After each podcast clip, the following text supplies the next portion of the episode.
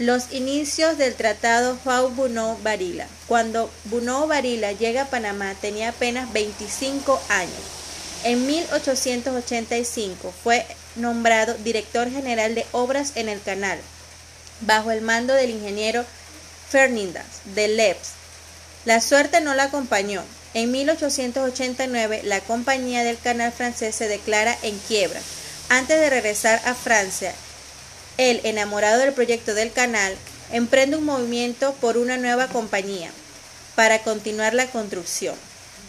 Este continuó con la idea de seguir el canal de Panamá y en 1900 se une al abogado estadounidense William para iniciar una compañía y vender al mejor postor lo que quedaba de la compañía francesa en quiebra.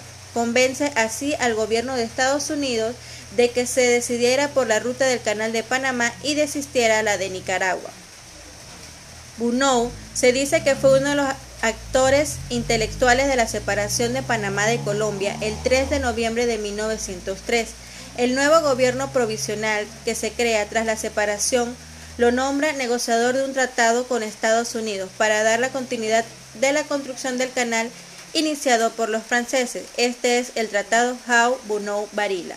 Firmado en noviembre en 1903 por el secretario de Estados Unidos John Hay y el recién nombrado ministro plenipotenciario de Panamá en Washington, Felipe Bunau Varila, se firma este tratado, el cual señaló que el cual señaló en ese momento el general Omar Torrijos que fue el tratado que ningún panameño firmó, pero por las circunstancias del momento y la clase política ismeña que participó en el proceso separatista terminó aceptándose.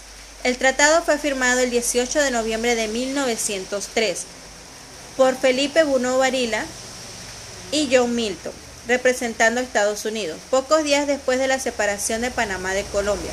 Dicho tratado, además de su objetivo principal, contenía cláusulas que en la práctica colocaron a Panamá bajo la protección estadounidense para garantizar la separación y evitar acciones militares por parte de Colombia como respuesta a la, a la cesión. Además, permitió que se estableciera el dominio de los Estados Unidos sobre una franja de 10 kilómetros de ancho sobre la que pasaría el canal de Panamá y esa franja fue llamada la zona del canal de Panamá.